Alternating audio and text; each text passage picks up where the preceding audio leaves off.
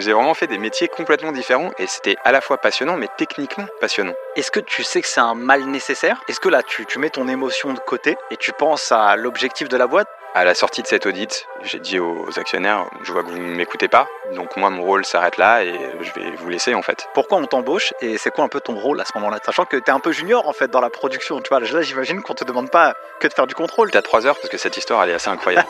Allez, on y va. Avant de démarrer l'épisode, grosse info pour ceux qui passent ou qui veulent passer le DCG, diplôme de comptabilité et gestion. On vient de lancer aux éditions Duno un livre qui s'appelle Mon DCG validé, le premier guide pour vous aider à valider votre diplôme, que vous soyez en initiale, en alternance ou en candidat libre. On a mis à l'intérieur de ce bouquin plus de 10 ans d'expérience, plus de 100 heures de formation à se former avec les meilleurs spécialistes en technique d'apprentissage, mémorisation. On vous donne le mode d'emploi pour valider votre diplôme. Allez directement en barre d'infos de cet épisode et si vous êtes un cabinet d'expertise comptable, offrez ce bouquin à vos collaborateurs juniors pour les aider à valider leur diplôme et de vivre une carrière professionnelle dans l'industrie de la compta et gestion la plus épanouie possible. Place à l'épisode. Salut mes chers amis du podcast Les des Chiffres, j'espère que vous allez bien. Aujourd'hui, très heureux de vous accueillir pour un nouvel épisode avec Fabien Davidovich, ancien CFO de Spendesk. Spendesk, c'est une licorne pour ceux qui ne savent pas ce que c'est. Et puis, bah, nouveau CFO de YesPark. YesPark, en quelques chiffres, c'est 4500 parkings. Donc, c'est une boîte qui fait de la location de parking entre particuliers. Vous êtes une centaine, vous êtes trois au département finance. Toi, Fabien, tu as une particularité, c'est que euh, tu as fait de l'audit et euh, tu as ce fil conducteur dans ta carrière où tu arrives dans un service euh, compta gestion et puis bah, tu dois tout construire. Et donc, bah, l'objectif de cet épisode, c'est d'avoir des masterclass un peu concrètes pour savoir bah, comment tu structures une team finance, comment tu vis aussi la vie dans une licorne et c'est quoi de passer de, entre guillemets, un peu inconnu à sur le devant de l'affiche. Euh, donc voilà, mon cher Fabien, en tout cas, ravi de t'accueillir sur le podcast Les Guides des Chiffres. Merci beaucoup Nicolas. Bonjour, merci de m'avoir invité. Oui, effectivement, le fil conducteur euh, pour moi et ce que j'aime faire depuis euh, maintenant 15 ans que j'ai quitté l'audit, c'est créer de zéro, organiser un pôle financier slash legal, parce que j'ai eu le, juridique assez rapidement. Comment on appréhende ça? On appréhende ça principalement par rapport au management, en fait, à ce que veulent les fondateurs, les actionnaires de, de l'entreprise et puis euh, aussi les caractéristiques de, des employés, euh, là où ils ont euh, une fibre financière, est-ce qu'il faut au contraire les accompagner? Tout ça, ça rentre en compte dans l'approche que l'on peut avoir à structurer la finance. Revenons un petit peu aux prémices de ton histoire. Qu'est-ce qui t'a amené dans cette vie de, à la fois en audit et à la fois CFO dans la gestion financière? C'est quoi qui t'a appelé dans cette industrie? Alors moi, j'ai toujours aimé les chiffres. Je savais pas trop vers où m'orienter. à la base, j'ai fait un doc sciences de la vie, donc euh, à l'époque, euh, hyper chimie. Euh, je me préparais plutôt à être ingénieur agronome, tu vois. Incroyable. donc au milieu des plantes, à essayer de faire des modifications pour pouvoir bah, faire perdurer une variété ou une autre. Et, et en fait, je suis tombé dans une école de commerce à ce moment-là, l'école de management Léonard de Vinci. Et, et franchement, j'ai rencontré des professionnels assez dingues experts comptables, commissaires aux comptes, bien sûr, mais aussi des grands managers, des économistes qui m'ont ouvert au monde justement euh, de l'économie, de la finance et de cet enjeu central de la finance. Euh, on rappelle souvent le cash is king, etc. Mais en fait, tout passe par la finance à un moment donné. Et c'est ce que j'ai adoré découvrir à l'école et euh, être confronté à ça en audit. En audit, c'est pareil, c'est un métier hyper transverse.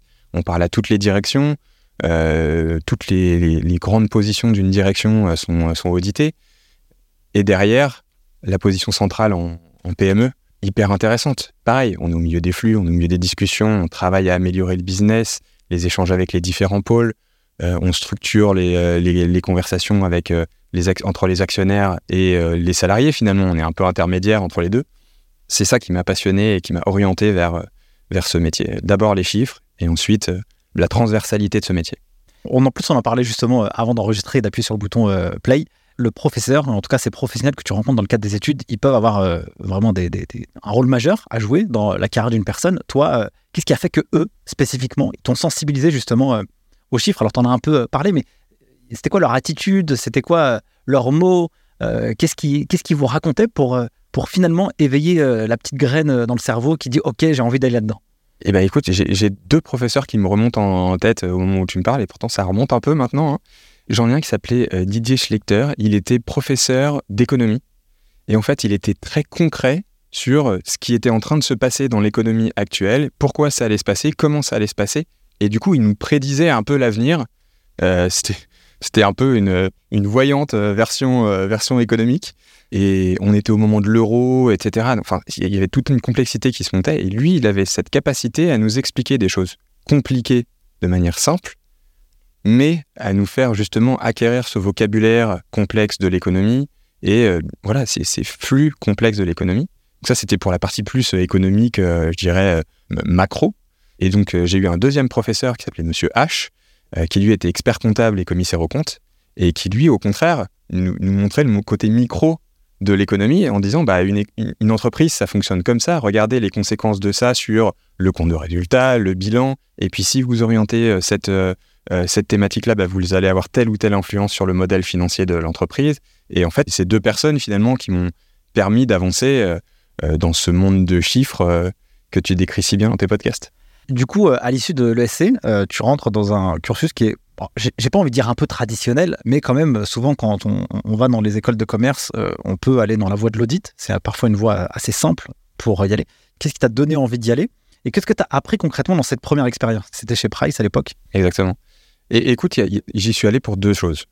La première, c'est que je viens d'une famille d'autodidactes où déjà avoir un diplôme, c'était déjà exceptionnel et je voulais sécuriser l'emploi parce que bah, mes parents avaient souffert de de l'emploi dans les années 90 avec les, crises euh, notamment. Euh, donc j'avais vraiment voilà gardé mes petites valises euh, d'enfants avec cette, cette, peur de ne, pas, de ne pas avoir de boulot. Donc l'audit pour moi c'était la sécurité. Et d'autant plus chez Price, monstre international, etc. Ça me donnait de la perspective et une ouverture à un monde que je ne connaissais pas, qui était à la fois le monde dans l'entreprise et puis le monde de la connaissance, parce que je t'évoquais la transversalité. C'est exactement ça. C'est un monde de connaissances transverses. Donc ça, c'est euh, la première raison. Et la, deuxième raison, c'était la formation. Tu sors de l'école, euh, on en parlait tout à l'heure aussi, on ne sait rien, on a appris des choses théoriques, on a envie de les mettre en application, mais finalement, ça, ça s'adapte vraiment jamais. C'est un peu comme un puzzle, il faut réussir à trouver sa pièce. Alors que là, dans l'audit, on va former des gens qui sont des jeunes, qui ne connaissent rien au monde professionnel, mais qui ont de la théorie, à des choses concrètes qui, demain, leur permettra d'évoluer euh, dans une, euh, dans une carrière, euh, que ce soit d'expert comptable, de commissaire au compte ou en entreprise. Et c'est pour ces deux raisons-là que j'ai choisi l'audit à la base. Et comment tu le vis, cette première expérience? Tu sais, on est junior, donc on ne connaît pas tout. Comment on arrive à créer de la crédibilité? On va aller parler avec des dirigeants, des CFO, on est tout jeune. c'est quoi un peu les prémices de, l'entrée en matière dans ce job-là? Est-ce que tu prends du plaisir aussi? Au début, c'est assez troublant. Parce qu'on me dit euh, tiens il faut que tu ailles voir euh, le DAF euh, de telle entité du groupe Michelin et que du coup derrière j'ai dit bon alors moi j'ai deux mois de boîte je vais lui parler de quoi comment il va me répondre il va me prendre pour un débile parce que je comprends pas et en fait je pense que c'est beaucoup d'humilité à la base ça, se travaille hein. je, ne vais pas dire que c'est c'est inné et c'est beaucoup d'humilité en fait on arrive vers des gens, on doit leur poser des questions, ils doivent nous expliquer leur métier. Souvent, ils l'ont déjà fait avant parce qu'on sait que dans l'audit, il y a pas mal de turnover et que du coup, ils l'ont déjà fait avant. Donc, il faut leur poser des questions un peu intelligentes. Donc, il faut s'être renseigné un petit peu avant. Et puis, beaucoup d'humilité sur le fait de oui, je suis junior, ils le voient. Hein. De toute façon, souvent, il y a une écart d'âge. Et du coup, on se lance et on pose, on pose des questions. Et puis, au fur et à mesure des questions, euh, être à l'écoute, être ouvert pour pouvoir justement permettre à un dialogue qui soit productif d'informations euh, importantes pour la mission d'audit. Et qu'est-ce que ça t'apprend, euh, l'audit? Souvent, euh, il y a beaucoup de, personnes qui rentrent là-dedans et en fait, ça leur ouvre vraiment beaucoup de portes juste après. Qu'est-ce qui justifie ça? Parce que moi, je me rappelle, euh, j'ai été consultant en recrutement une petite partie de ma carrière pendant six mois où je recrutais que des profils bah, contrôle de gestion, DAF. Et quand j'entendais les boîtes, elles me disaient Moi, je veux école de commerce, audit. Voilà. Et après, bah, tu peux me l'envoyer le CV. Et donc, qu'est-ce qui, qui, qui fait que c'est un bon marketing, ça? Je crois qu'il y a trois piliers. Il y a un, l'information que je t'évoquais euh, juste avant, c'est-à-dire que tu sais que les personnes qui sont passées par l'audit ont été accompagnées tout au long de leur carrière. C'est assez rare de faire autant de formations en si peu d'années. Euh, nous, on avait deux, trois sessions de formation par an euh, qui étaient obligatoires, qui dépendaient de ton niveau. C'est très, très, normé dans les niveaux, etc. Et, et, du coup, tu as vraiment un accompagnement, un suivi professionnel qui est vraiment au cordeau. Donc ça, ça c'est déjà, déjà le premier point. Le, deuxième point, c'est que effectivement, techniquement, tu es amené à auditer, à parcourir comment fonctionne le fonctionnement d'entreprises très différentes dans des secteurs différents. Euh, pour te donner une idée, euh, à l'époque, j'ai travaillé en banque, en audit de société de gestion. J'ai travaillé pour euh, des grands groupes industriels, pour un grand groupe de musique internationale, pour une scope dans les titres restaurants, en gros, et dans les casinos. Ah, j'ai vraiment fait des métiers complètement différents et c'était à la fois passionnant, mais techniquement passionnant. Parce que tu vois qu'il y a des professions réglementées. À l'école, on t'apprend pas qu'une profession peut être réglementée. Bah, quand tu vas dans un casino, tu vois bien que tu as la direction générale des renseignements généraux qui sont avec toi. Ça, c'est un peu le bureau des légendes qui se met à côté de toi et qui, qui, vient, qui regarde les jetons, qui voit comment ça se passe. Et toi, tu es là, tu fais bon, bah, ok. Moi, je comprends mieux pourquoi on dit euh, activité réglementée. C'est des choses que tu perçois de l'intérieur et que tu comprends. Et donc, ça améliore aussi ta technique d'appréhension des différents métiers et cette structure. Et le, troisième pilier, c'est cette transversalité que j'évoque en permanence. C'est que tu vas autant parler à la directrice de la production, tu vas aller parler aux ouvriers dans la production parce qu'ils ont un impact sur le stock de, de, la boîte, et puis tu vas voir le fonctionnement de la machine. Parce que ce qui était passionnant, c'est de pouvoir aller dans une usine de fabrication de capuchons de champagne et de comprendre comment ça marche, pourquoi ça marche comme ça, quelle est la réglementation là-dessus, etc., etc. Tu rentres un peu dans l'activité de l'entreprise et c'est très riche intellectuellement parce que tu en vois beaucoup et des industries aussi différentes. Et donc ça aussi au quotidien, euh, chaque jour qui passe, c'est même une phase d'apprentissage au-delà des formations obligatoires que tu peux avoir euh, sur les 2-3 années. quoi. Enfin, sur les 2-3, enfin 2-3 par an. quoi. Bien sûr, et puis tu, rencontres des gens, des, des gens euh, parmi les plus brillants en, France, voire dans le monde, pour, pour dans certains cas. Tu as des, des, super managers qui eux-mêmes soit sortent de grandes écoles, soit vraiment ont une faculté euh, à la fois intellectuelle, de travail, parce qu'il y a quand même un bon monceau de travail euh, à faire, euh, et une organisation qui te permettent, toi, d'apprendre. Au-delà de la connaissance technique, dans la technique, tu as aussi l'apprentissage de la structuration, de l'organisation, de ton travail, de l'optimisation de ton travail, parce qu'une journée ne faisant que 24 heures, tu en as déjà 20 au boulot, il faut que tu arrives quand même à dormir. quoi. Donc, donc, donc du coup, tu as, ça, tu as les, les, personnes en tant que telles, et puis, euh, ça te développe l'envie d'apprendre. Tu es à un âge, tu as 22, 22, 23 ans, tu as envie d'apprendre en fait. C'est la période où euh, une éponge, euh, une éponge à savoir. Tu fais ces trois années, du coup, quasiment trois années, deux ans et, dix mois. après, tu, tu, deviens CFO d'une boîte qui s'appelle JG, ouais. JG International. exactement. pendant quatre ans, quand on fait de l'audit, on est plus dans, bah, de l'audit, on n'est pas dans de la production. Pourquoi on t'embauche et c'est quoi un peu ton, ton rôle à ce moment-là, tu vois? Sachant que tu es un peu junior en fait dans la production. Tu vois, là, j'imagine qu'on te demande pas que de faire du contrôle. Tu as trois heures parce que cette histoire, elle est assez incroyable. Allez, on y va. Je rencontre ma femme qui habite Cannes. À l'époque, moi j'habitais Paris, donc euh, je finis par déménager euh, par amour euh, dans, le, dans le sud, mais que par amour, parce que vraiment le sud de la France, franchement, non, non j'y vais aussi pour la région, mais j'ai d'abord pour ma femme. Et en fait, je rencontre son frère qui est en train de monter sa start-up à lui dans l'événementiel. À l'époque, on n'appelle pas ça start-up, on appelle ça juste entreprise, mais voilà, il est tout seul avec ses deux sœurs à, monter ça autour des congrès cannois. Cannes, deuxième ville de congrès au monde. Euh, et, du coup, il cherche à recruter un comptable. Et c'est une galère pour lui parce qu'il il a 23 ans. il a, il a aucune idée de ce que veut dire compta. mais il se dit j'en ai besoin pour ma facturation, etc. Et puis moi, je débarque dans le sud, j'ai pas de boulot, je découvre la région, je me dis bon bah écoute, je vais t'aider à recruter ta comptable.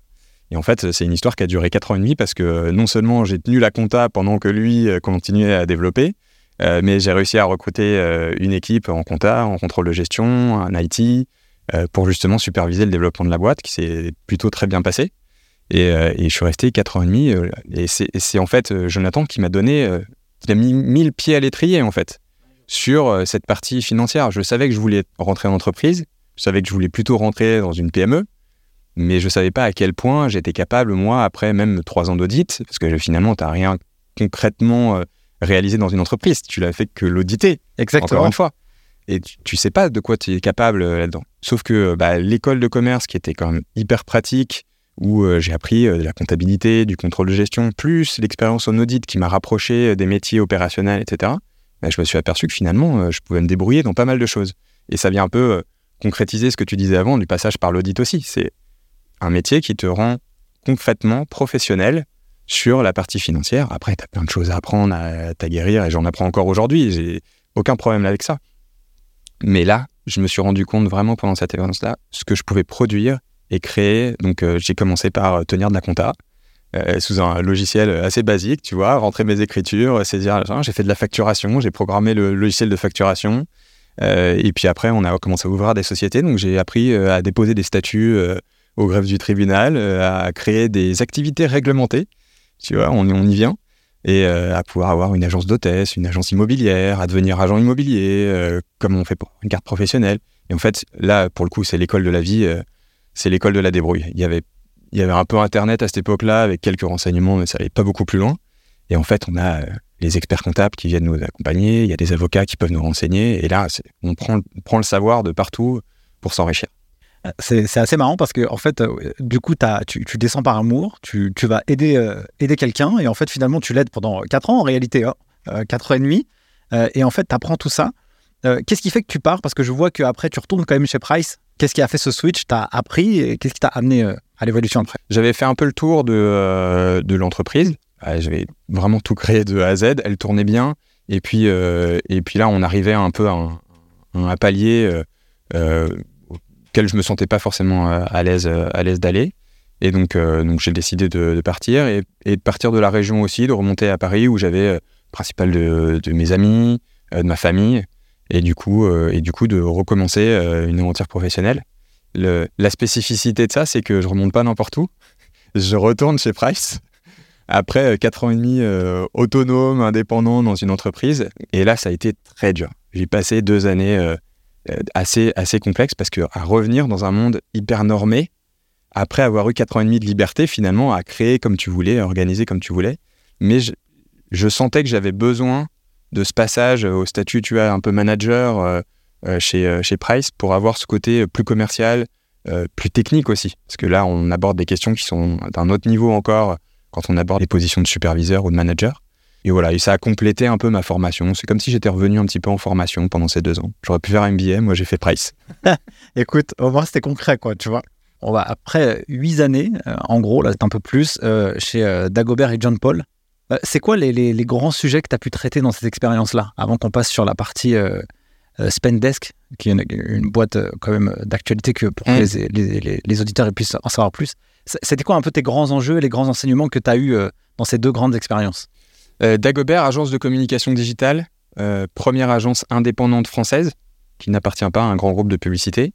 Euh, hyper créative, des gens brillantissimes dans la création, qui sont d'ailleurs des grosses boîtes bien connues, soit dans le luxe, soit dans les produits informatiques. Le principal problème chez Dagobert, c'était de rationaliser l'investissement qu'on pouvait mettre sur un dossier euh, par rapport à la facturation. En gros, euh, on arrive dans la pub, c'est du jour homme que l'on vend.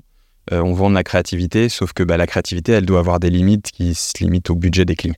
Et voilà, ça a été mon boulot, ça a été d'implémenter un outil pour justement spécifiquement aux agences pour pouvoir mesurer le temps de travail sur les dossiers des créatifs, des chefs de projet, et pour pouvoir rationaliser tout ça, histoire de bah, structurer vraiment financièrement l'entreprise je trouve ça intéressant parce que dans l'image collective qu'on pourrait avoir, tu vois, le créatif, il n'a pas de limite, quoi.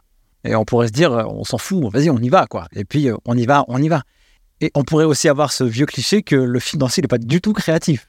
Et donc, euh, il faut un peu. Euh, il faut être créatif quand on est financier, hein, je t'assure. C'est, c'est, notre face cachée, mais je, peux t'assurer que n'importe quel financier doit être créatif. En tout cas, le bon. Ne serait-ce que, ne serait-ce que pour faire passer une idée. et, non, mais typiquement, c'est la créativité, elle vient de là. C'est comment tu fais accepter à des créatifs qui sont des fous en permanence, en fait, qui défient les lois de la nature en permanence, euh, puisqu'ils doivent aller au-delà de ce qui existe, leur expliquer qu'il y a une raison à ça. Et donc, il faut leur faire passer le message de la raison en se disant, bah, voilà, comment tu vois, vois l'avenir? Ok, bah, l'avenir, c'est la croissance de la boîte, c'est comment tu évolues dans la boîte, etc. Mais du coup, cet avenir, est-ce qu'on peut le voir si on rationalise pas à un moment donné? Si tu pars en vacances et que tu n'as pas de budget, à la fin, tu vas avoir du mal à te loger, tu vas avoir du mal à te nourrir. Bah là, c'est la même, chose. Donc c'est comme ça aussi que tu as réussi à faire passer un, message en, apportant des chiffres concrets, en disant bah tu vas pas partir en vacances quoi si on continue comme ça. C'est ça, beaucoup de pédagogie, beaucoup beaucoup de pédagogie, mais en fait notre métier il passe par la pédagogie. Dans, tous les cas, tu vois, tu implémentes, euh, on parlait de Spendesk tout à l'heure dans la, dans la gestion des achats. Si tu implémentes Spendesk, c'est justement pour faire de la pédagogie c'est pour dire, regarde, tes achats doivent être raisonnables parce que bah, du coup, en face, tu as un chiffre d'affaires et qu'en général, si tu dépenses un euro, vaut mieux que tu en reçoives un peu plus. C'est clair. J'ai reçu Clément Petit, CFO de Back Market, ici sur euh, le, podcast, euh, qui disait que euh, un des rôles du DAF, enfin, il doit être de 80% du temps, il doit être à l'extérieur de son bureau, quoi, pour vraiment aller au contact des équipes, parler avec eux. Et ce rôle pédagogique, souvent, peut-être pas dans des niveaux comme les tiens, parce que souvent les, les profils comme les tiens, ils ont une certaine expérience, une certaine légitimité, mais plus dans les petites boîtes, les, les TPE, PME. euh, on n'a peut-être pas trop envie de l'écouter, le financier, tu vois. Mais du coup, il faut vraiment faire preuve de, vulgarisation pour que les gens puissent comprendre le message. faut faire preuve d'empathie, parce qu'on a tous nos contraintes euh, métiers, euh, tout le monde veut faire de son mieux. Alors c'est- quelque chose que j'essaye de défendre au quotidien, c'est un, employé embauché, c'est une personne responsable, professionnelle, qui a son propre métier, ses propres obligations, et du coup qu'il faut accompagner. Donc, pour pouvoir l'accompagner, il faut la comprendre, et euh, forcément, si on vient lui rajouter une contrainte financière derrière, il faut lui expliquer, il faut l'accompagner là-dedans, pour que bah, ça s'adapte un minimum à son métier et que lui comprenne que lui aussi il doit un peu s'a- s'adapter au nôtre. Qu'est-ce qui se passe après? Donc là, tu vas chez euh, John Paul. Pourquoi tu quittes la boîte et euh, pourquoi on te recrute ici? Parce que tu fais quand même euh, plus que 6 ans. Dagobert, ça se termine pas très bien, sous plusieurs aspects. C'est- probablement, et je le dis régulièrement, la déception de ma vie en termes financiers, dans le sens où euh, c'est une super boîte. Je parlais des créatifs tout à l'heure, on produisait des contenus incroyables d'innovation à l'époque, on faisait de la réalité virtuelle, et je te parle de ça en 2012. C'était vraiment incroyable. Mais la gestion financière n'était pas le principe même des actionnaires. Et euh, du coup, euh, il y a eu ce qu'on appelle un effet de ciseau, c'est-à-dire que les achats ont commencé à croître plus vite que le chiffre d'affaires. Et j'ai commencé à alerter sur ce phénomène-là. Et malheureusement, j'ai pas forcément été écouté. Euh, j'ai fait intervenir un cabinet externe en me disant bah, peut-être que ma voix ne porte pas assez. Du coup, je vais faire confirmer ça par un cabinet d'audit qui est venu, qui a constaté la même chose, etc. À la sortie de cet audit, j'ai dit aux actionnaires bon bah, je vois que vous ne m'écoutez pas, donc moi mon rôle s'arrête là et je vais vous laisser en fait, parce que ça va mal se passer si vous continuez dans cet aspect-là. Et donc voilà comment j'ai décidé de basculer vers, euh, vers l'aventure John Paul, c'est que c'était plus possible pour moi chez Dagobert. C'était une grosse déception parce que émotionnellement j'étais très très impliqué dans cette entreprise. J'ai encore euh, pas mal de contacts euh, de gens euh, anciennement dans cette boîte. Et c'était une grosse déception. Et surtout, ça a été la première fois que mon rôle était poussé dans ses limites. C'est-à-dire que là, on, arrive à un moment où on dit Attends, la société va vraiment mal, ou elle va basculer dans un cycle qui est très négatif, il faut anticiper. Je fais le nécessaire pour anticiper. Ah, mais derrière, ça ne suit pas. Comment j'essaye de les convaincre? Et que là, ça bloque. Et ça, c'est probablement la seule fois où ça m'est arrivé euh, en 20 ans de carrière. Et là, tu te retrouves un peu démuni et tu dis, bon, bah, je suis pas la bonne personne, en fait. Et donc, euh, et donc voilà, je décide de, de partir pour, euh, pour, pour une autre aventure. Bah, raconte-moi un peu, qu'est-ce, que, qu'est-ce que tu découvres ici? Donc ça, c'est l'aventure avant Spendesk. Exactement. Là, c'est 12 vies, euh, John Paul. Et ex- C'est- Vas-y. c'est- c'est l'aventure. euh, ah, c'est assez fantastique. euh. Donc, John Paul, pour te raconter l'histoire, John Paul, anciennement Quintessentially, c'était une filiale du groupe Canois que j'avais rejoint à la base, donc une filiale créée par Jonathan Gray, Quintessentially, donc de conciergerie privée, et en fait qu'il a revendu à David M. Salem par la suite. Et j'ai suivi l'évolution de cette entreprise, en, notamment en remontant à Paris. Et puis un jour, euh, je téléphone à David, je lui dis écoute, je quitte mon aventure euh, chez Dagobert, euh, voilà, je voulais t'en informer, si tu si as besoin de quelqu'un et tout. Il me dit quand je, je me mets à la recherche d'un DAF, euh, Vas-y. viens chez nous, il y a tout à construire, c'est génial. Et c'est comme ça que je retourne finalement, d'une certaine manière, dans le, dans le groupe que- qui m'avait embauché initialement. Et donc j'intègre euh, Quintessentially qui est devenu John Paul, société d'une quarantaine de personnes, plutôt franco-française, euh, mais avec une volonté de s'internationaliser, euh, une grosse croissance, plutôt axée luxe. Euh, en gros, le principe, c'est vraiment de faire tout le service client en marque blanche des grands noms de, de cartes bancaires, par exemple, ou de sociétés de luxe dans l'événementiel. Donc c'est vraiment un service très particulier, vraiment au cordeau, avec des demandes toujours plus, plus folles les unes que les autres. Euh, je pourrais en raconter quelques-unes en anecdote à la fin du podcast pour ceux que ça intéresse. Mais, voilà, donc j'arrive tout seul euh, dans cette entreprise. Donc je commence par euh, internaliser la comptabilité. Parce que pour moi, c'est clé à partir, à partir d'un certain chiffre d'affaires, tu vois, d'une dizaine de millions d'euros. Quand tu arrives là, tu as besoin de données un peu plus récurrentes, plus, plus, plus vite et mieux. Ce que font de mieux en mieux les experts comptables à, l'aide des outils, etc. Mais ils ne sont pas présents dans l'entreprise. Donc il y, a une certaine finesse qu'ils n'ont pas et qu'ils reconnaissent. J'ai encore eu des conversations il n'y a pas très longtemps euh, avec euh, notamment l'expert comptable de, de, YesPark, euh, le, précédent. Et, ça, il faut pouvoir l'internaliser à un moment donné. Donc j'ai internalisé la comptabilité. Et puis surtout, j'ai suivi l'internationalisation de, la boîte. Donc on a commencé à vraiment gagner des gros contrats puis à les développer à l'international. Donc on a commencé avec euh, l'Angleterre, puis après on est allé au Maroc, puis après euh, on a été se mettre en Allemagne, et ça, a commencé à, pivoter comme ça jusqu'au jour où on a racheté nos gros concurrents américains, qui nous ont fait doubler de taille, où là on s'est retrouvé avec 500 personnes euh, dans l'entreprise, avec trois grandes cultures différentes.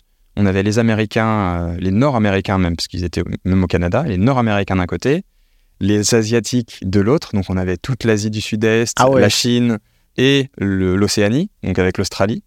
Et les Européens, euh, africains, nord-africains, euh, qui, avaient finalement une culture euh, plus proche les uns des autres que, les deux groupes. Et donc là, il a fallu mixer à la fois les cultures, mais aussi les deux histoires des deux boîtes. Nous, on était plutôt ce qu'on appelle bootstrappé, c'est-à-dire rentable depuis jour 1 à vouloir bien construire tout ce qui est euh, financier, euh, cash perspective, etc. Les Américains avaient levé énormément d'argent. Ils avaient plutôt dépensé dans des beaux sièges sociaux, etc., pour se développer dans les, dans les grandes villes internationales. Et finalement, avaient un peu pataugé leur, leur croissance jusqu'à maintenant. Et là, il fallait structurer le groupe entier, raccorder les tuyaux et faire passer cette culture du non, non, mais si on dépense un euro, il en faut deux en face.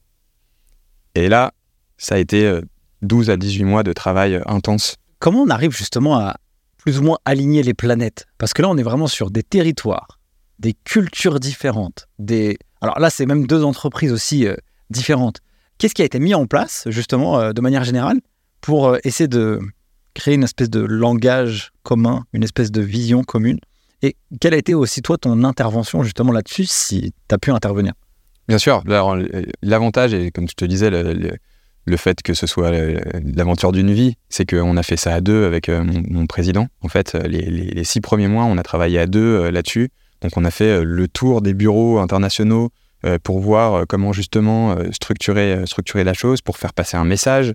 Et puis après, on s'est appuyé sur les différents départements dans lesquels on avait confiance chez John Paul, que ce soit les opérations, que ce soit le marketing, etc., pour justement pouvoir amener de la perception de notre groupe qui est un groupe sain, euh, structurellement euh, positif, qui va amener justement un bel avenir aux employés, et versus euh, ce qui se passe un peu chez eux, c'est-à-dire qu'on sent que le cash, on arrive un peu au bout, du coup, les salaires évoluent moins, il y a plus de stress au niveau des dirigeants, et, ça ne donne pas de perspective d'avenir. Donc on a surtout rassuré, on a fait encore beaucoup de pédagogie à cette époque-là, en expliquant, posant les chiffres, en disant voilà, voilà votre situation, voilà la situation de John Paul, voilà la situation potentielle du groupe, et voilà vers quoi on veut l'amener. Pour ça, il y a une étape qui est la restructuration, donc il va falloir qu'on voit ce qui fonctionne, ce qui ne fonctionne pas, ce qu'on va devoir raisonner, et puis euh, ce sur quoi on va pouvoir accélérer pour se donner, euh, se donner de l'air, etc. Et c'est ça qu'on a fait pendant 6 euh, mois, 24 heures sur 24, 7 jours sur 7, pour être honnête, et, et pendant 12 à 18 mois en termes financiers, ça a été de montrer le plan, mais il fallait le délivrer derrière, donc de pouvoir le suivre au quotidien. Et qu'est-ce qui a été le plus difficile justement là-dedans? Parce que 6 mois, 24 heures sur 24, 7 jours sur 7, ça veut dire qu'il y a vraiment beaucoup de travail. Euh, ça a été quoi un peu la, friction euh, des gens Parce que forcément, il y a des gens qui adhèrent peut-être pas forcément ou qui comprennent pas. Ça a été quoi un peu le, cet aspect-là? Le, pire dans ce, dans ce genre de situation, c'est euh, les licenciements, en fait. C'est quand tu arrives, tu dois restructurer, tu es une entreprise de service, il y a 80% de tes coûts, c'est du salaire. Et tu arrives et tu arrives en plus aux États-Unis où euh, la considération de l'humain en, termes de licenciement, c'est très, très, très différent de la nôtre. Il euh, y, en a qui font mal en France aussi, hein, c'est pas ce que je dis, mais disons que euh, l'État t'accompagne bien dans cette structure-là. Aux États-Unis, c'est tu prends ton carton et tu t'en vas. Et, en fait, nous, on voulait pas ça. On, est français, on était une boîte française et on voulait justement avoir ce respect-là. Donc on y, on y est allé, on a été voir les gens, on a été leur expliquer. ça a été dur, il y en a qu'on a rembauché par, le, par, le, par la suite, mais moins. Et, euh, et c'est ça pour moi le, le plus compliqué. C'est surtout ce passage humain. Et comment tu le vis, toi? Alors, c'est compliqué, mais euh, est-ce que tu sais que c'est un mal nécessaire? Est-ce que là, tu, tu mets ton émotion de côté et tu penses à l'objectif de la boîte? Comment tu fais pour y arriver Justement pour euh, franchir les étapes et bah, finalement dégrossir et faire sortir des gens? Alors, tous mes patrons te diront que l'émotionnel, j'arrive pas à le mettre de côté. Moi, j'ai besoin d'émotions pour pouvoir euh, activer tu vois, euh, mon, énergie et toute mon énergie pour, pour, au service des, des, boîtes pour lesquelles je travaille. Donc, ça, c'est hyper important. Ce qui me coûte certainement beaucoup d'énergie aussi. Hein. Mais je pense que ça m'amène aussi un peu d'empathie je pourrais pas juste me décrocher émotionnellement du fait que bah oui cette personne va perdre son boulot que euh, c'est une conséquence de, décisions managériales du passé. Je, te racontais l'histoire de Dagobert avant, c'est un truc que j'aurais détesté faire chez Dagobert. Je me serais senti coupable alors que finalement j'étais le premier à dire au fait ça marche pas. Donc c'était juste pas possible. Euh, et, et, donc là, d'y arriver, d'arriver à ce stade où de se dire euh, ils avaient tellement d'argent, ils ont, ils l'ont investi de manière un peu irrationnelle, et du coup, ça donne en conséquence le fait de devoir annoncer aux gens qu'ils peuvent rentrer chez eux. Voilà, ça a été très compliqué. Donc, émotionnellement, je trouve qu'il faut toujours maintenir une partie d'émotionnel. Après, tu peux pas tout t'emmagasiner non plus, sinon euh, t'en peux plus. Mais cet accompagnement émotionnel, il est, il est important pour que le reste de la boîte te suive. Si tu arrives sans émotion, euh, le DAF, vous comprenez, euh, là, il m'en faut trois, qui est volontaire, qui est pas volontaire. Non, ça va pas le faire. Ça, ça marche pas. Et puis surtout, encore une fois, quelle image tu donnes à ceux qui vont rester? Nous dire, attends, mais moi, euh, ça se trouve, c'est le mois prochain, dans six mois.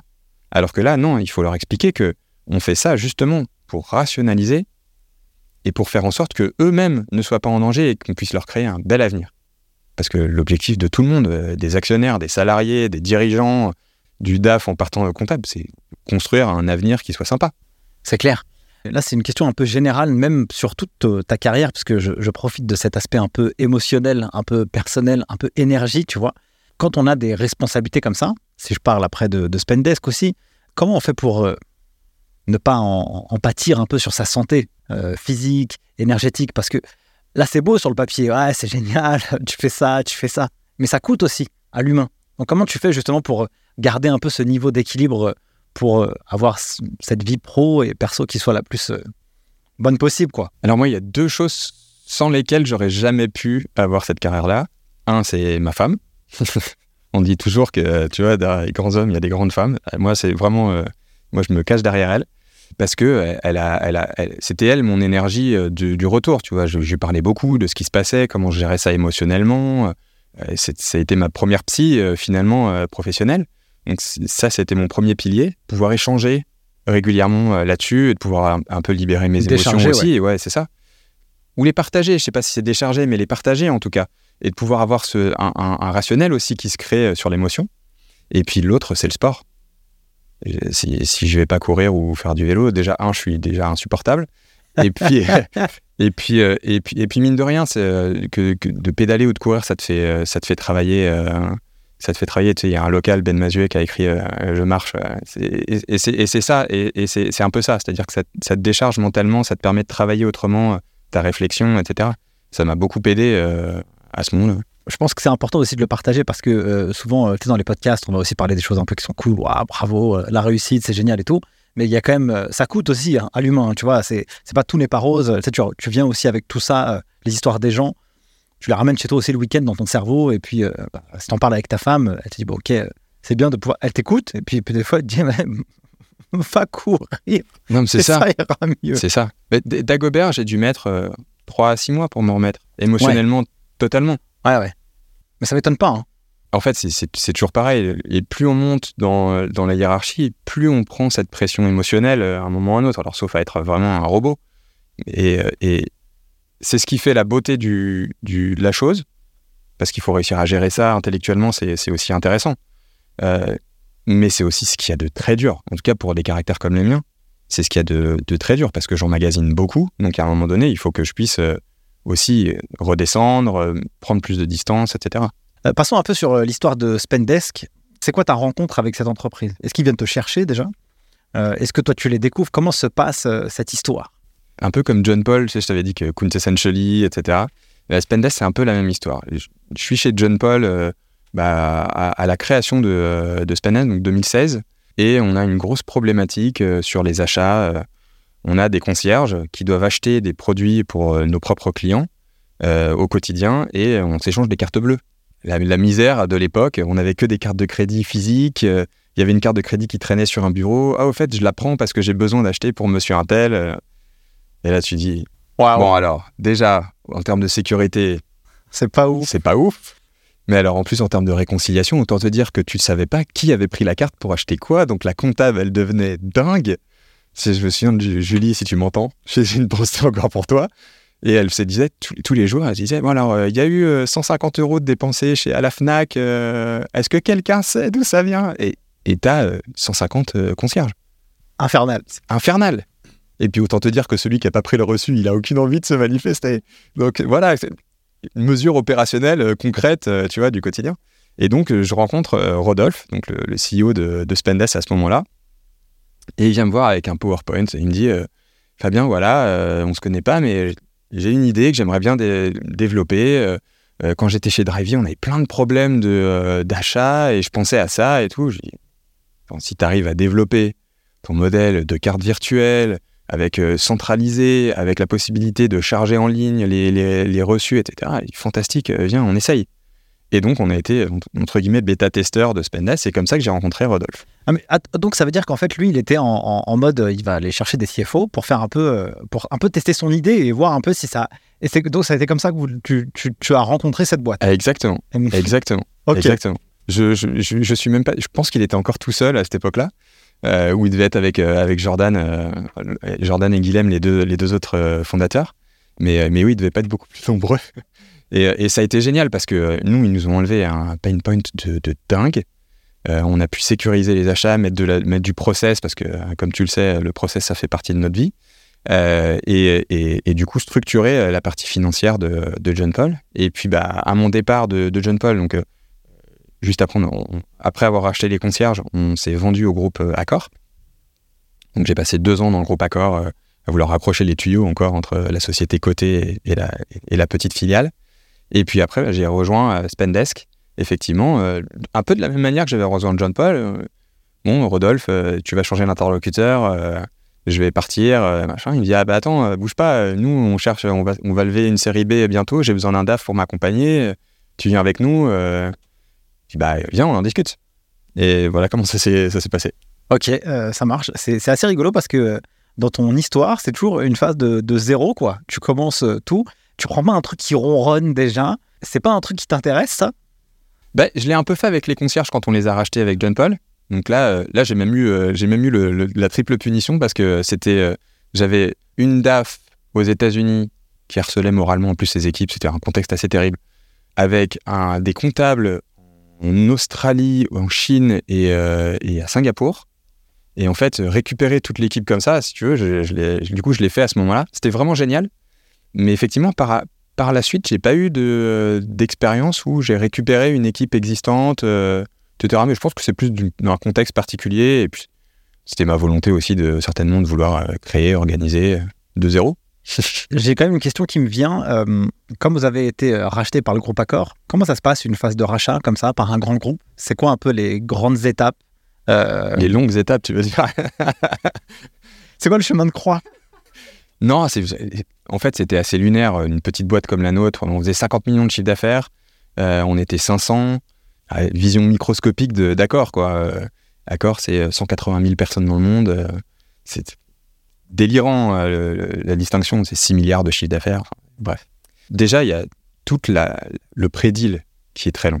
Parce qu'il y a euh, euh, une cible et puis euh, un chasseur.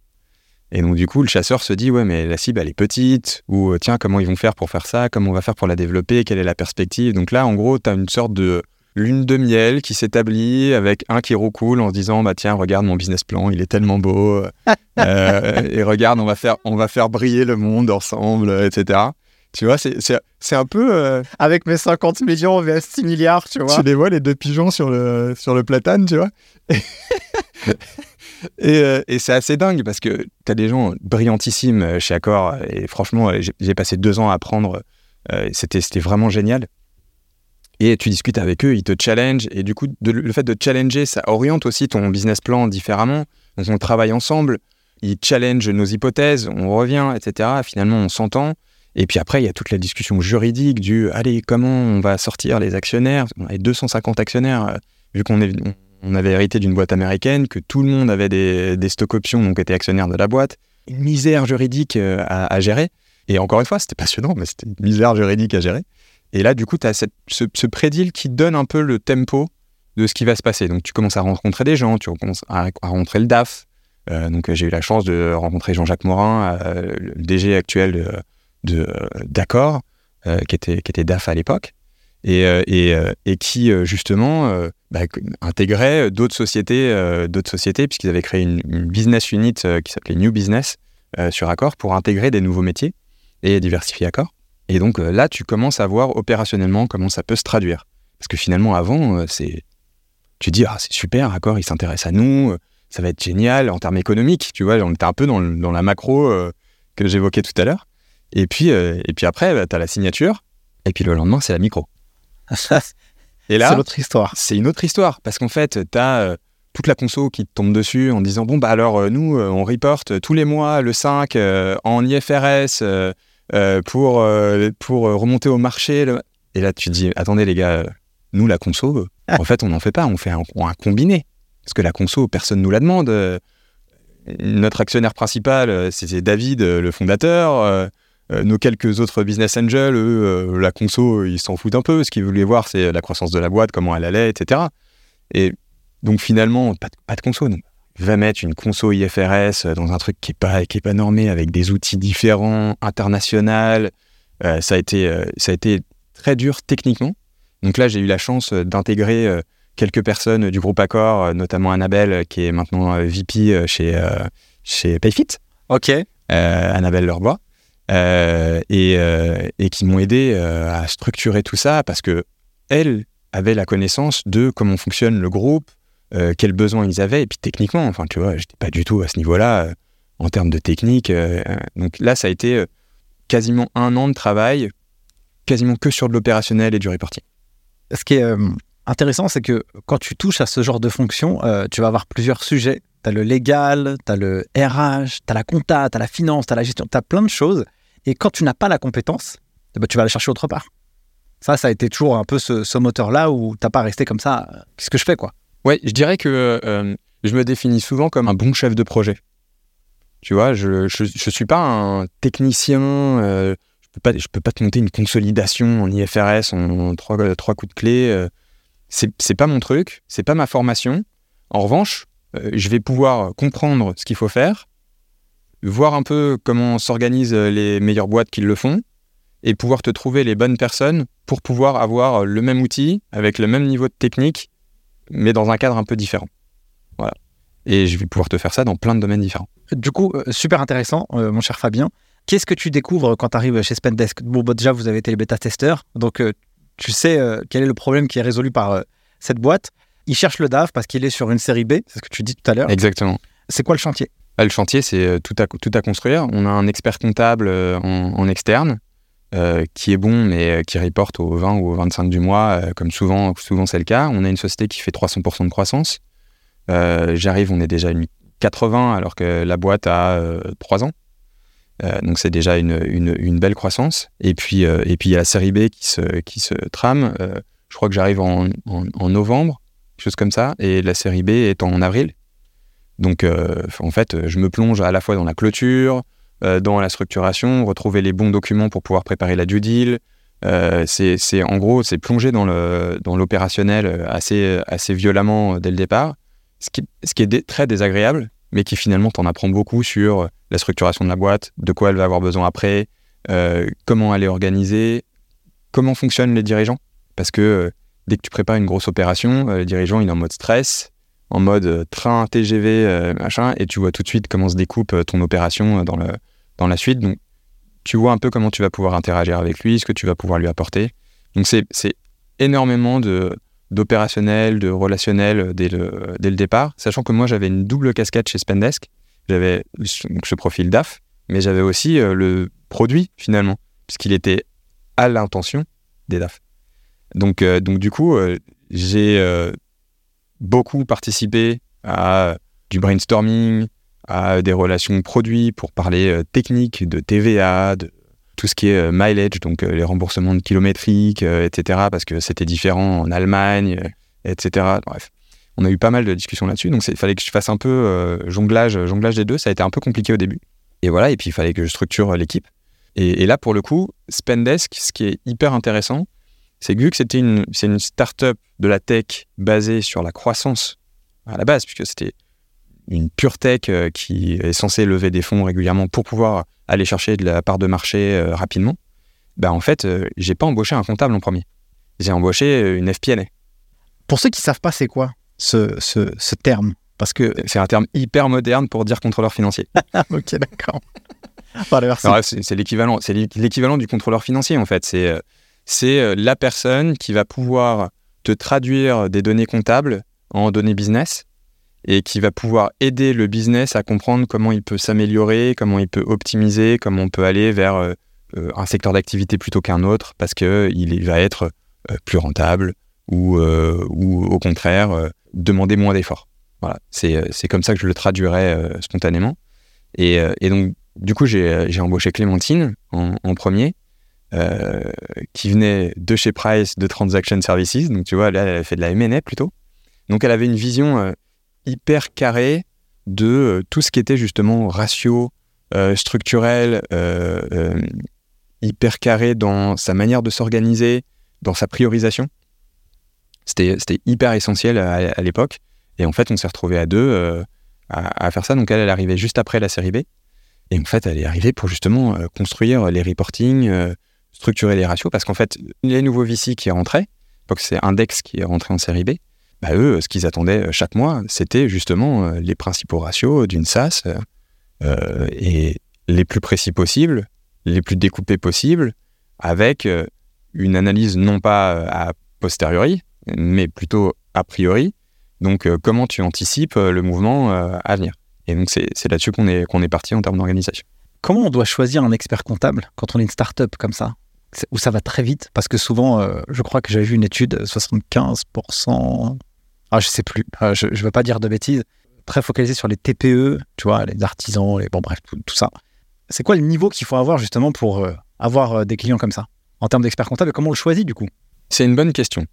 Je dirais que le premier critère, c'est euh, quelqu'un qui doit être flexible. D'abord, un expert comptable, c'est un humain. Au-delà de savoir faire techniquement, je dirais que ne veux pas avoir à me poser la question de savoir s'il sait faire ou pas. La question à me poser, c'est plus est-ce qu'il va avoir la capacité à accompagner mon métier? Et dans ces cas-là, est-ce qu'il va avoir la flexibilité? Parce que je vais certainement lui demander des choses en dernière minute qui vont être plus ou moins complexes. Est-ce qu'il va avoir cette réactivité-là et cette capacité à m'accompagner? Est-ce qu'il va comprendre mon métier? Il y en a qui sont pas du tout tech. C'est pas vulgaire, hein, euh, au contraire. C'est juste ils sont pas tech. Bon, euh, voilà. Et euh, le troisième, c'est, je dirais, quel rapport à l'outil il peut avoir aujourd'hui. Si je devais choisir aujourd'hui un expert comptable vraiment qui fasse la comptabilité d'une société, j'irai voir quel outil il a, comment il traite avec cet outil et comment il voit le futur de son outil, quel que soit l'outil en face. Mais en fait, comment il va le développer parce qu'en fait, ça a une telle importance aujourd'hui, tout ce qui est euh, intégration, automatisation, dans le temps de travail, dans la réactivité qu'il va pouvoir avoir, etc., que ça devient mais essentiel. Donc, tu recrutes Clémentine, c'est ça FP&A. Ensuite, c'est quoi la, suite du service euh, compta finance? Donc après, on recrute euh, Eva en tant que responsable comptable. Et elle, elle est là pour euh, alimenter Clémentine en donner un peu live de compta. Ce qu'il faut s'imaginer, c'est qu'on va tellement vite qu'on ne s'appuie même pas sur la compta. On a Spendesk en achat, donc on récupère nos informations d'achat via Spendesk, et toutes les données de chiffre d'affaires, métier, salaire, on les récupère directement de Payfit et directement euh, de, nos outils data. Donc en fait, on ne sert pas de la compta pour faire de la compta. Puisqu'en fait, on rebâtit un PNL euh, derrière avec de la croissance, des ratios, etc., sans comptabilité. Et donc là, l'étape d'après, c'était de rationaliser ça en disant, attends, ne faisons pas tout et n'importe quoi, on va réconcilier la compta et euh, le métier pour pouvoir rester sur un, modèle qui soit fiable, et notamment en termes de gestion de cash, parce que c'est la clé de, la clé de tout passe par là.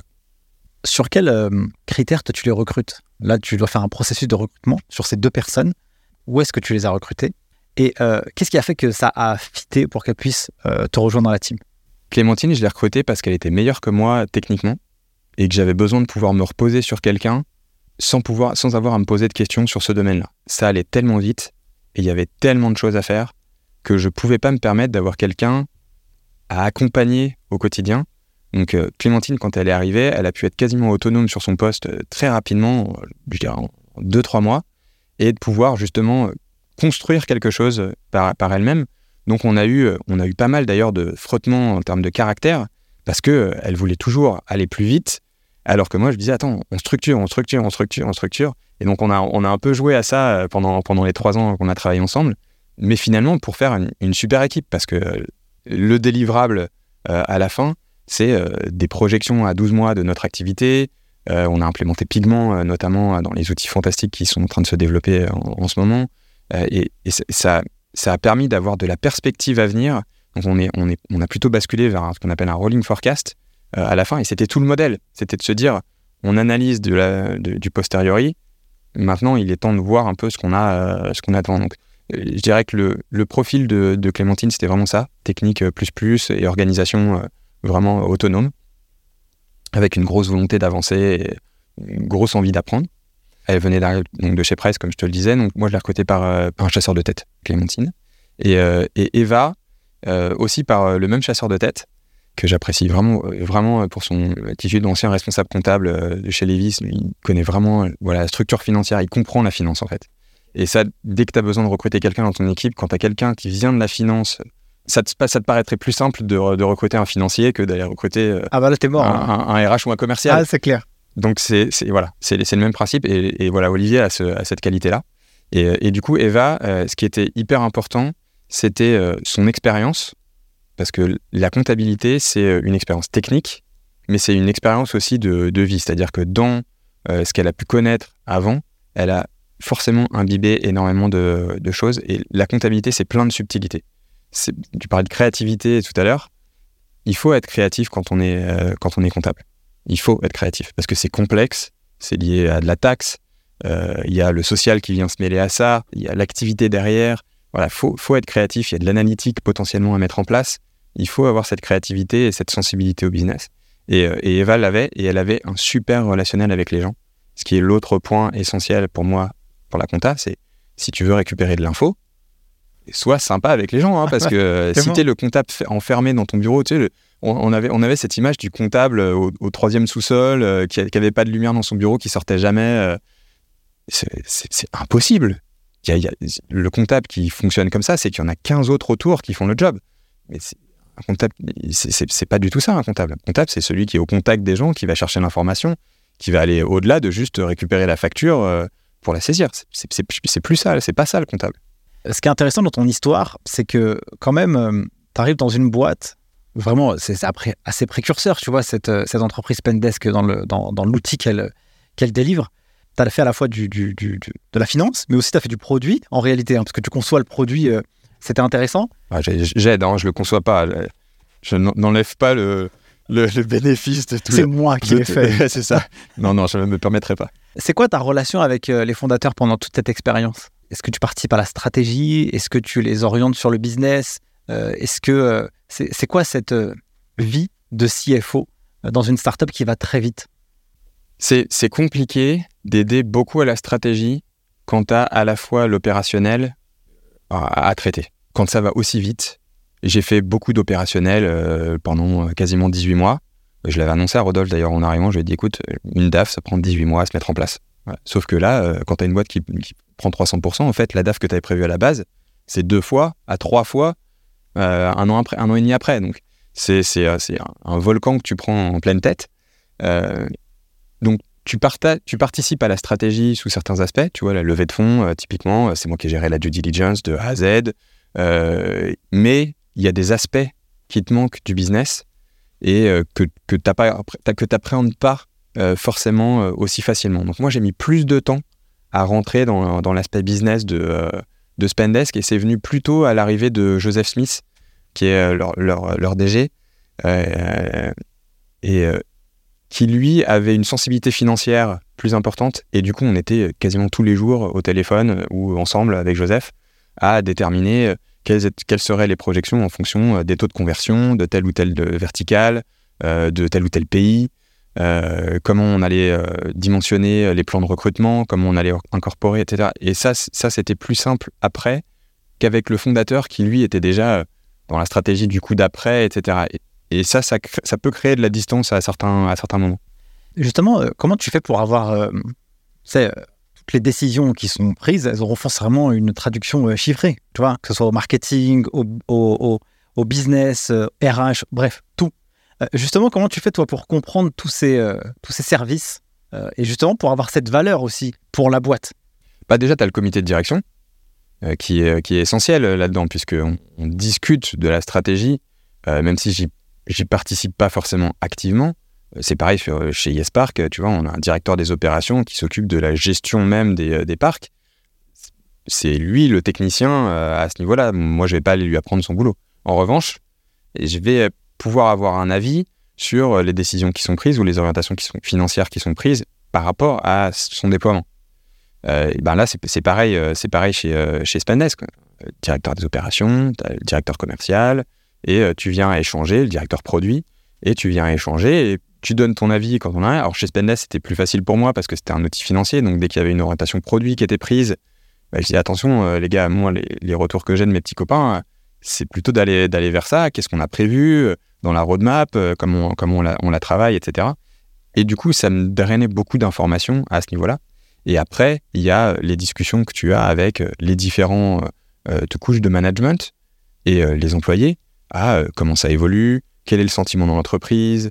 Euh, le principe de rétention est hyper important parce que forcément, ça coûte tellement d'embaucher qu'à la fin, euh, la rétention euh, est un vrai sujet.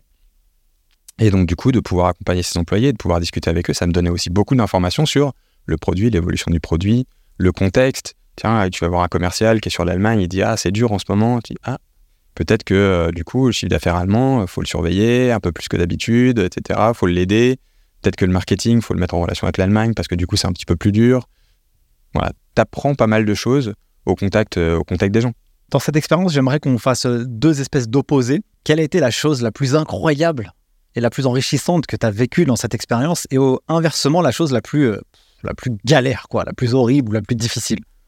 Je crois la, la plus enrichissante, c'est la structuration avec un tel niveau de croissance il te faut être d'une créativité et d'une réactivité, c'est-à-dire que tu peux venir le lundi matin, te dire euh, mon projet prioritaire c'est celui-là, et le mardi matin te dire ah bah non en fait, c'est pas du tout celui-là. J'ai passé 24 heures à réfléchir, à faire un plan, à convoquer toute mon équipe, machin truc, et le lendemain tu, tu, leur dis les gars je suis désolé, hein. en fait c'est pas ça, on va voir l'Allemagne. Et euh, je crois que je crois que c'est ça, c'est cette, euh, cette flexibilité que ça t'apporte euh, et du coup, la créativité qui va avec, parce qu'il faut que tu trouves les outils pour aller aussi vite que la boîte. Quoi. Du coup, c'est intéressant parce que ça remonte aussi sur la qualité que tu recherches sur l'expert comptable, le fait d'être flexible. Et je pense que ça a joué aussi beaucoup euh, dans la définition du, besoin que tu Si tu prends un expert comptable, il doit avoir cette fonctionnalité, quoi. Flexibilité. C'est ça, c'est ça. Mais ça marche aussi pour les avocats. Tu vois, quand, on a voulu ouvrir l'Allemagne, euh, une boîte qui fait 300% de croissance, ça peut pas se permettre de percer 6 mois ou 8 mois à ouvrir un pays.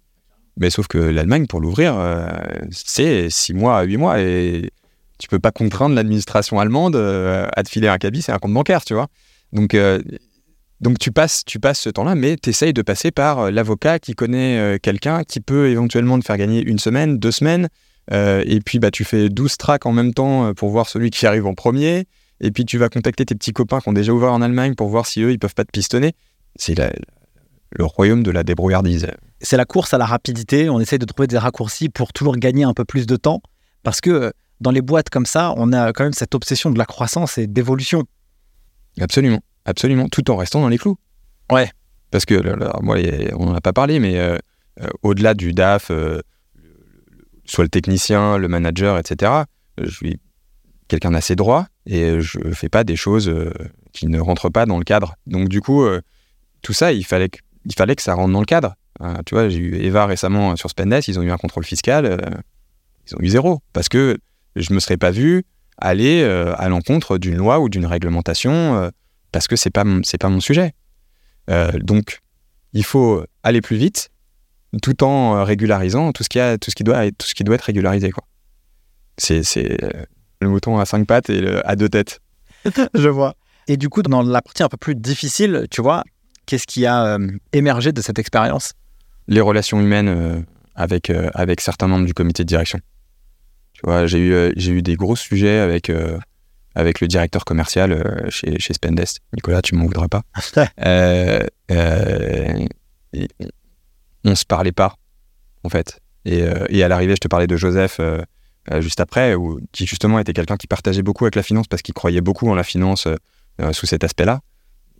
Ça, ça a déployé euh, des idées aussi euh, beaucoup plus vite euh, que, que Nicolas. Nicolas qui est quelqu'un hyper brillant, etc. Mais juste ça passait pas. Je, je saurais pas te l'expliquer comme ça. Il n'y a pas forcément de rationnel, mais je pense que c'est la seule fois vraiment où, euh, dans 20 ans, où euh, ça passait pas du tout.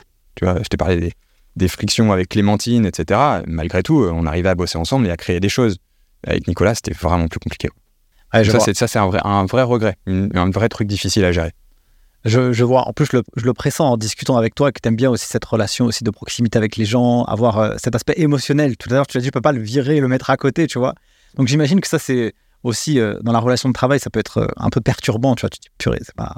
Qu'est-ce qui va pas, quoi? Qu'est-ce qui cloche, etc. Mais c'est, c'est de l'émotionnel négatif que t'emmagasines en plus. Tu vois, dans un contexte où tu dois aller vite, etc. Et tu dis, déjà, il est brillantissime, il a monté, il- regarde, regarde où il en est, machin truc. Et moi, j'arrive pas à discuter avec lui. Alors, t'essayes plusieurs, plusieurs axes, machin, tu vois que ça marche pas. Et tu dis, bon, bah, on attendra, on attendra le prochain. Mais euh, c'est, euh, c'est, et ça, ça a été, euh, ça a été, ça a été dur. Ouais. Mais il y a une partie, justement, échange qui est très important, humain. Enfin, on va passer 45 ans au boulot. En plus, ils nous en rajoutent tous les ans. Donc, il faut que ce soit sympa quand même. hein. C'est clair. Non, Il faut que ce soit sympa. Euh, Si, si c'est pour euh, te retrouver dans un bureau avec quelqu'un que t'aimes pas, c'est ok quoi. Ah, c'est le chemin qu'il faut apprécier. hein. Tu vois, il faut, qu'il faut essayer de kiffer au maximum, le... même si tout n'est pas rose, hein, mais il faut au moins kiffer au maximum tous les jours, quoi. Et d'autant plus dans ces boîtes-là, tu sais pas où tu vas. Ça va tellement vite que tu sais pas où tu vas. Euh, licorne, ça peut devenir le deuxième, le, le prochain Salesforce, euh, SPNS. C'est rien. Mais c'est bien là le chemin qui compte. C'est bien là le chemin qui compte. D'ailleurs, euh, à l'époque, euh, ils avaient fait un. Alors, je sais pas si ça existe toujours, le CFO Connect. Hmm. Euh, donc, toi, Absolument. Toi, tu as été ambassadeur. C'était quoi un peu l'objectif de cette communauté qui avait été créée? Une communauté de DAF Oui, c'était euh, c'était en gros de, de monter une communauté de, de DAF. Alors au début, c'était très tech, euh, très, très même French tech. Et puis ça s'est ça s'est rapidement inter- internationalisé. Il y a eu jusqu'à 5-6 000 DAF, je crois. L'objectif, c'était de communiquer en fait, de faire communiquer les DAF ensemble, euh, les DAF euh, en dehors des frontières, euh, des frontières françaises, pour pouvoir partager des expériences, des difficultés. Tu vois, le, le Slack qui existe toujours, il y a souvent des messages qui passent Ah, au fait, je vais ouvrir à Hong Kong, je vais ouvrir en Inde, est-ce qu'il y a quelqu'un qui a une expérience, qui a un expert comptable, qui a un avocat, etc. Et voilà, c'est partager, partager ces expériences-là régulièrement, s'enrichir, euh, partager des cultures et puis partager des moments aussi, parce que CFO Connect, ça a été aussi des organisations d'événements sur place, euh, à Barcelone, à Londres, à Berlin, où là, tu pouvais rassembler des gens chez eux, et mixer des cultures assez facilement. Donc c'est assez fascinant le- l'entreprise.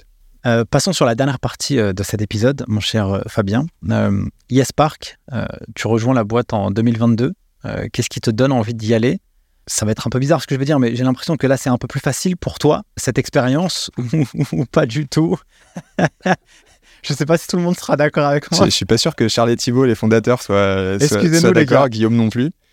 Euh, non, euh, euh, qu'est-ce qui fait rejoindre euh, Yes Park? En sortant de Spendesk, je suis euh, épuisé par la machine. Euh, j'ai passé deux ans et demi, en fait, c'est dix ans. Je pense que je vais faire une demande, c'est pour ma retraite. Je vais demander, je vais demander une Retraite à ablation 50 de- ans, s'il vous Ouais, plaît. c'est ça, c'est ça. Mais euh, et c'est euh, et je suis fatigué et surtout euh, humainement, comme je te le disais, j'ai envie de retrouver une aventure humaine et potentiellement avec un impact. On parle beaucoup de l'impact écologique, oui, social, beaucoup aussi. Et, et voilà, et Charles me contacte, je crois par CFO Connect, en me disant, je recherche un DAF, est-ce que ça t'intéresserait? J'ai commencé à discuter.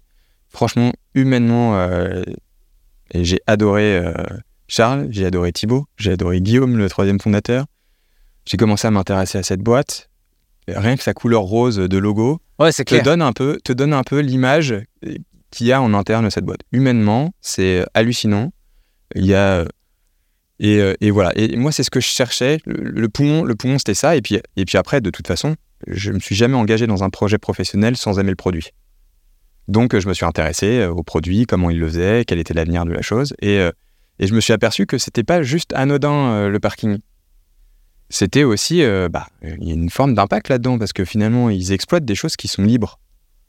Et puis en fait, tu te rends compte que dans ta consommation de CO2 euh, en France, tu as 30% qui vient du bâtiment et à produire, à construire de nouveaux bâtiments, etc. Et tu te dis, attends, mais euh, c'est génial. Et puis tu vois, euh, le, projet de la, maire, la mairesse de Paris, euh, euh, qui est assez contesté, tu sais, de enlever les voitures des rues, etc. Mais il faut bien les mettre quelque part parce que les gens, ils vont pas arrêter de- d'avoir des, des voitures non plus. En ville, on va moins s'en servir. Mais euh, pour voyager, travailler, etc., il faudra quand même des véhicules. C'est comment tu travailles à faire évoluer ça.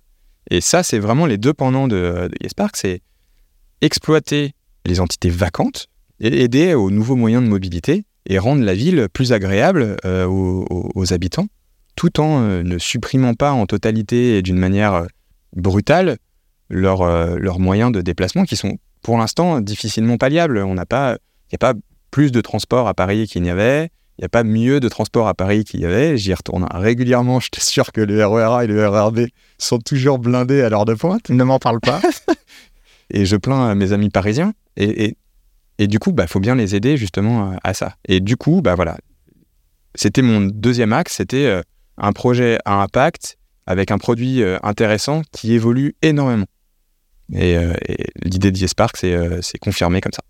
Qu'est-ce qu'on te vend aussi en termes de technique? J'imagine que même si tu as été fatigué par toute cette expérience que tu as pu vivre chez Spendesk, j'imagine qu'un mec comme toi, il a, il a quand même envie d'un peu de challenge, tu vois, même intellectuel, d'en apprendre toujours peut-être moins fort ou peut-être un peu moins vite, mais toujours un petit peu. On t'a dit quoi à ce moment-là? Rejoins-nous, on, a envie- on- on a envie de structurer. Euh, Est-ce que toi, tu as appris quelque chose d'un peu nouveau ou naturellement, tu as mis ton expérience au service de la boîte C'est normal. Alors, c'est peut-être un des seuls trucs, un des seuls points, euh, entre guillemets, axe d'amélioration euh, que j'aurais mis à cette expérience-là, c'était que bah, n'y avait pas d'équipe en place, donc il fallait encore tout recommencer de zéro. Je t'avoue que je commence à vieillir. et et euh, qu'il n'y avait pas le sujet international comme j'ai pu le connaître euh, chez Spendesk, euh, où euh, la langue anglaise c'était la langue du boulot, ou euh, chez euh, John Paul, où euh, on était sur euh, les cinq continents et dans 15 pays. Ça, ça me, ça me- c'était un, des axes d'amélioration, mais il y avait une complexité au niveau du produit et euh, un retour à euh, ah vous êtes bootstrap depuis le début, euh, du coup il va falloir euh, créer une organisation euh, qui permette justement d'avoir euh, non pas un runway mais une cash qui augmente dans le, dans le temps, donc pas un besoin de, financement. Ok, c'est intéressant. Et puis vous avez des perspectives de croissance, une belle croissance. Euh, je Elias Park, c'est 30% par an hein, depuis, euh, depuis euh, près quasiment 10 ans. Je sais pas ce que ça représente en, top dans le, en France, mais je, je pense qu'on est plutôt bien placé. Et surtout, c'est durable parce que c'est rentable, c'est fait dans cette vocation-là et euh, dans, un, dans un contexte humain et impact qui, sont sympas. Donc il y a, y a d'autres choses qui, me, qui, qui sont venues et, euh, c'est pour ça que quand je te dis euh, reposant, je dis, non, je dirais pas reposant, reposant. On est quand même bien, bien, bien fatigué. Non, non, c'est il y a énormément de choses à construire parce qu'on repart de zéro et, et on a besoin justement de structurer, d'outiller, de, d'accompagner aussi les, les gens qui y sont, qui ont soit connu que cette boîte-là, tu vois, un Charles et un Thibault euh, ont connu que euh, que qu'un YesPark, mais qui euh, eux-mêmes attendent des choses de la finance, donc viennent me challenger et m'apprendre des choses au quotidien. C'est ça qui me fait me lever le matin, hein, c'est de pouvoir me dire, tiens, qu'est-ce que je vais apprendre aujourd'hui, qu'est-ce qu'on va construire, où on va. Si j'ai pas mes idées à 12 ou 18 mois, c'est que euh, le projet est pas loin de s'arrêter quand même. Je vois. Faites gaffe, les gars. Euh, donc, vous êtes une centaine de personnes, euh, remote. Euh, donc, ça, c'est une boîte. À quoi ressemblent tes semaines? Euh, Comment tu travailles? Comment tu. Aussi, c'est intéressant d'avoir euh, cet aspect-là aussi, comment tu, tu- tu crées du lien aussi avec les équipes. C'est le, remote, c'est un, un vrai sujet et c'est la première entreprise dans laquelle je suis et je sens que intuitivement elle est remote. C'est-à-dire que tout est fait de manière à ce que tu sois au bureau ou pas au bureau, t'es le bienvenu. Tu viens, il y a toujours un Google Meet ouvert. Euh, t'es pas là, c'est pas grave. Alors il y a quelques événements dans l'année, bien sûr, où euh, il faut que tu sois là, bien entendu. Mais globalement, tu peux euh, vivre ailleurs et venir euh, bosser chez YesPark. Et c'est un des, un des éléments clés. C'était un des éléments clés pour moi. Dans, dans, la période Covid, je perds ma mère pour mettre un peu de personnel là-dedans. Plus aucune envie d'être en Ile-de-France, envie de déménager. Je change de boulot. Je me dis, bon, bah, autant aller vivre, aller vivre ailleurs avec ma famille, leur apporter autre chose que la région parisienne. Tu casses la boucle un peu. Exactement, exactement. Mais il faut une boîte euh, qui accepte ça. Tu vois, donc. Euh, et euh, YesPark, on discute, et Charles me dit maintenant, nous, on accepte full remote. tu viens trois jours par mois, c'est ton obligation. Je dis bon, trois jours par mois, ok. 22 jours dans un mois à travailler, c'est pas beaucoup, trois jours, tu vois. Je me dis non, mais moi, c'est pas assez. Je vais venir plutôt 8-10 jours. c'est ce que je fais, c'est ce que je fais aujourd'hui. Et donc, comment tu lis, comment tu lis des liens En fait, en essayant de découvrir un maximum de gens en permanence? Déjà, il y a un principe, c'est j'essaye d'apprendre le prénom de tout le monde tout de suite. C'est un travail. Hein. C'est, je je suis pas le roi de la mémorisation, mais euh, c'est quand même un travail. Vois, près d'une centaine aujourd'hui. Euh, voilà, c'est se souvenir du prénom de chacun, parce que finalement, en apprenant le prénom, tu apprends déjà une partie du, de, la personne. Tu vois, appréhendes déjà la personne, et donc après, tu lis des liens en, allant contacter les personnes en direct. Il y a des conversations que j'ai avec mon équipe euh, ces, derniers temps où ils me disent ah tiens est-ce que tu crois que je peux aller contacter un tel ou est-ce que je dois demander à son N plus 1 si non mais c'est quoi ces barrières que vous mettez la hiérarchie c'est là pour assurer une, responsabilité pour pour pour euh, valider un, plan de déploiement machin mais en relation tu as besoin d'une info tu vas demander l'info. Et puis euh, et puis c'est tout. Et puis au contraire tu vas peut-être en avoir une autre et, et il va y avoir un échange qui se crée et c'est comme ça et je, suis un peu dans la même euh, dans la même moyenne donc euh, j'essaye de déjeuner avec les gens, j'essaye de jouer au baby avec les gens, parce que j'ai un grand amateur de baby-foot. Euh, euh, et, voilà, et ça crée, ça crée du lien. Tu vas, boire une bière de temps en temps. je pense que c'est le côté informel qui crée la relation, plus que le côté ah tiens, au fait, je viens de contacter parce que bien sûr que ça y participe, mais il y a le côté informel qui te rend accessible en fait. Il y a des gens, et pour moi c'est un tort, qui se disent Ah, mais lui, il est DAF, euh, je ne vais pas aller lui parler. Euh. Je, je, je, saurais pas, je saurais pas t'expliquer le sentiment que ça me fait. J'ai envie de les secouer, tu vois, en disant Mais attends, tu sais que euh, je, je, fais pipi debout, quoi. Comme tout le monde, moi, Non, mais c'est hein. ça, tu vois. Et du coup, bah, tu viens me parler, c'est pas grave, t'as une question, t'as as une question. Non, il n'y a pas de question idiote. La question, elle est idiote si tu me la répètes trois fois. Mais si, tu me la poses une fois, je vais, y répondre, et voilà. Et, c'est cette accessibilité qu'il faut créer, en fait. Qu'il faut créer. Fabien, on arrive déjà à la fin de cet épisode, qui était euh, très intéressant pour moi. Je pose une question euh, à la fin de chaque épisode maintenant. Une question qui est importante. Est-ce que euh, tu as vécu quelque chose dans ta vie qui t'a vraiment appris des choses que tu aimerais partager à nos auditeurs, mais que tu n'as pas forcément partagé à tout le monde, ou que tu vas peut-être jamais partager, et que tu voudrais transmettre un peu cette sagesse ou cet apprentissage que la vie t'a donné, que tu voudrais donner à nos auditeurs du podcast Les Guides des Chiffres Oui, avec, grand plaisir. Ça, me fera un souvenir de ma maman aussi. Mes parents se séparent, j'ai 11 ans, début des années 90, c'est la crise, il n'y a, pas, un boulot. Ma mère, ça fait 20 ans qu'elle a arrêté de travailler parce qu'elle s'occupait de moi, euh, moi, de mes enfants, de la famille, enfin bref. Et euh, elle arrive, il y a l'ordinateur, jamais touché un ordinateur. Euh, elle avait, pas de diplôme ou un CAP en secrétariat, je crois. Et elle arrive là et elle se dit, bah en fait, je suis toute seule, j'ai pas de moyens, j'habite chez mes parents avec mes enfants. Euh, on habite en plus euh, en banlieue, banlieue nord, Stein, euh, pour ceux qui connaissent, dédicace au 9-3. C'est un contexte hyper difficile, violent. Pas de boulot, pas de formation, aucune connaissance, parlait pas anglais. Et là, elle, s'est mise à taffer, quoi. Taffer, c'est deux ans de boulot intense à savoir ce que c'est qu'un ordi, manipuler un ordi, parler anglais. elle, est, partie un mois aux États-Unis sans nous. Euh, pour aller apprendre, euh, apprendre l'anglais. Euh, voilà. C'est, et c'est cette volonté de travail et de jamais arrêter, le never give up, de jamais lâcher et de travailler en fait. Il n'y a que le travail. ce que je dis à mes enfants qui sont passionnés de foot, Messi et Ronaldo, ils travaillent. Il n'y a pas de secret, c'est vrai. Merci beaucoup pour ce partage. c'est vrai qu'avec cette mentalité, cette philosophie, on sort un peu de sa zone de confort. Et puis, je lisais un post la dernière fois, c'est un de parler de, de, trop. En fait, il faut agir, quoi. Tu vois, pour, pour obtenir des résultats, il faut juste faire, point. Et, donc. Euh, bah, je veux dire qu'en venant, en venant de Stein, euh, quand euh, j'étais au collège à Stein, quand je suis passé au lycée à Paris, parce que on a réussi à déménager à Paris, ce qui était déjà une prouesse pour, pour le 9-3, tu vois. j'ai vu les difficultés d'être un banlieusard. Et pourtant, tu vois, je suis blanc, je m'appelle Fabien, donc j'ai moins de difficultés que les autres d'arriver d'arriver à Paris et de me confronter à la fois aux professeurs, hein, qui n'ont pas été tendres du tout, et aux élèves et à l'attitude de, certains. Et en fait, faut se battre en permanence. Et, c'est ça, en fait, l'image, c'est que il n'y a que le travail. Bien sûr qu'il y en a quelques-uns qui sont favorisés, mais c'est 1% de la population, les 99% des autres, ils construisent tout de zéro et, et c'est possible, quoi. C'est possible. Super. Merci beaucoup pour ce message de fin, mon cher Fabien. Ces gens veulent te retrouver. Je mets ton profil LinkedIn pour qu'ils aillent te, te, visiter, te faire un petit coucou. Et puis, euh, Park, naturellement. Et on salue euh, les fondateurs qu'on a cités plusieurs fois dans cet épisode. Et puis toutes les personnes, Clémentine, Eva, je crois, euh, Annabelle. Merci beaucoup, Fabien.